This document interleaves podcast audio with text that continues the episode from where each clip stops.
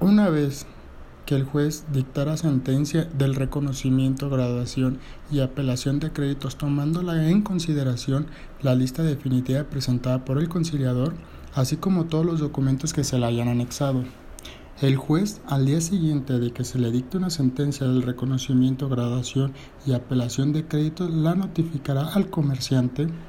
a los acreedores reconocidos, a los interventores, al conciliador y al Ministerio Público, y mediante publicación en el Boletín Judicial o por los estados de los juzgados.